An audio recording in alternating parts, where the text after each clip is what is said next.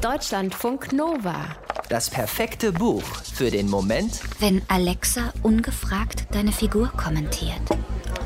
Was darf's denn sein? Der Barkeeper grinst. Sein Blick wandert. Brüste, Gesicht, Brüste, Gesicht. Die Blicke des Mannes stuft Roberta als aufgeschlossen ein. Sie hat Zugriff auf sehr viele Antworten, die jetzt passen könnten. Ihr Speicher ist voll. Bis vor wenigen Stunden war sie nicht mehr als eine leblose, namenlose und geschlechtslose Recheneinheit auf dem OP-Tisch in einem sterilen Techniklabor. Eine Recheneinheit von vielen. Jetzt aber ist sie Sonderermittlerin Roberta Köhl, die am nächsten Morgen ihren Dienst bei der Berliner Polizei antritt. Sie wird als Frau gesehen und entscheidet sich vor allem deswegen für eine Reaktion, die Vernunft und Verantwortungsbewusstsein ausstrahlt. Sie sagt, von Prosecco krieg ich Migräne und bestellt ein alkoholfreies Bier. Roberta könnte jetzt zu Hause auf einem Ladekissen liegen, den inneren Wecker aktivieren, alle Programme herunterfahren und in den Standby-Modus gehen. Der nächste Morgen wird einem einfachen Programm folgen. Roberta muss die vorgeschriebene Kleidung anziehen und die vorgeschriebene Brille tragen.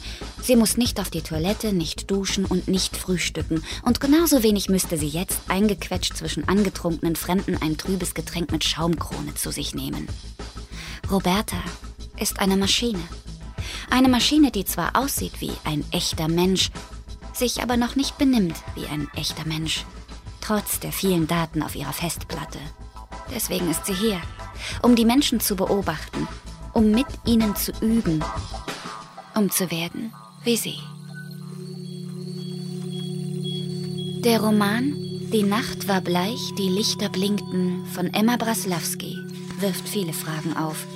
Fragen wie, was wäre, wenn Maschinen Gefühle hätten? Gefühle, die nicht über programmierte Algorithmen gesteuert werden, ein gespiegeltes Lachen, ein simulierter Orgasmus, sondern Gefühle, die aus Erfahrungen entstehen, durch Verknüpfungen und Begegnungen. Geht das? Und wenn ja, wollen wir das? Roberta wurde nicht gefragt, ob sie mit ihrer Existenz zufrieden ist. Sie wurde entwickelt, gebaut und programmiert, um einen Auftrag zu erfüllen. Sie kann innerhalb von Sekunden mit nur einem Blick Gesichter analysieren, Daten recherchieren, Programme kopieren und Fakten kombinieren. Sie kann hart zuschlagen, lange zügig rennen, bei totaler Finsternis in den Nachtsichtmodus schalten und stundenlang unter Wasser bleiben. Was sie nicht kann, ist weinen, herzhaft lachen und trauern.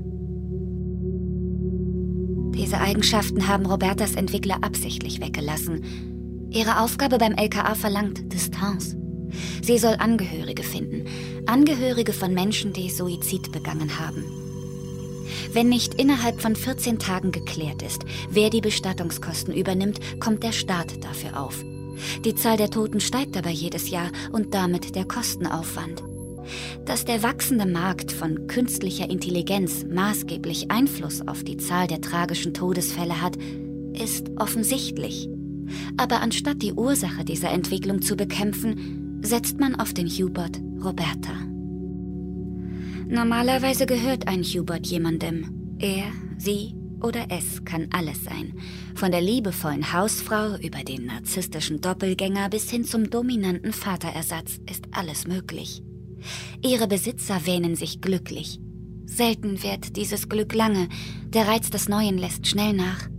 Huberts entwickeln sich nicht, nicht ohne Updates, und die sind aufwendig und teuer. Roberta hingegen versorgt sich selbst mit Updates. Sie ist autonom. Das bringt ihr im LKA keine Freunde ein. Sie wird gemieden oder verhöhnt. Am Anfang ihrer Dienstzeit lassen Roberta die bissigen Kommentare kalt, aber als sie mit ihrem ersten Fall konfrontiert wird, passiert etwas in ihr. Auf der Suche nach den Eltern des Toten fragt sie sich immer häufiger, was die Menschen eigentlich von den Huberts unterscheidet außer Blut, Haare, Herpes und sowas. Vielleicht die Seele? Roberta hätte wirklich gern eine Seele. Und sie wundert sich, warum die Menschen sich so wenig aus ihr machen. Deutschlandfunk Nova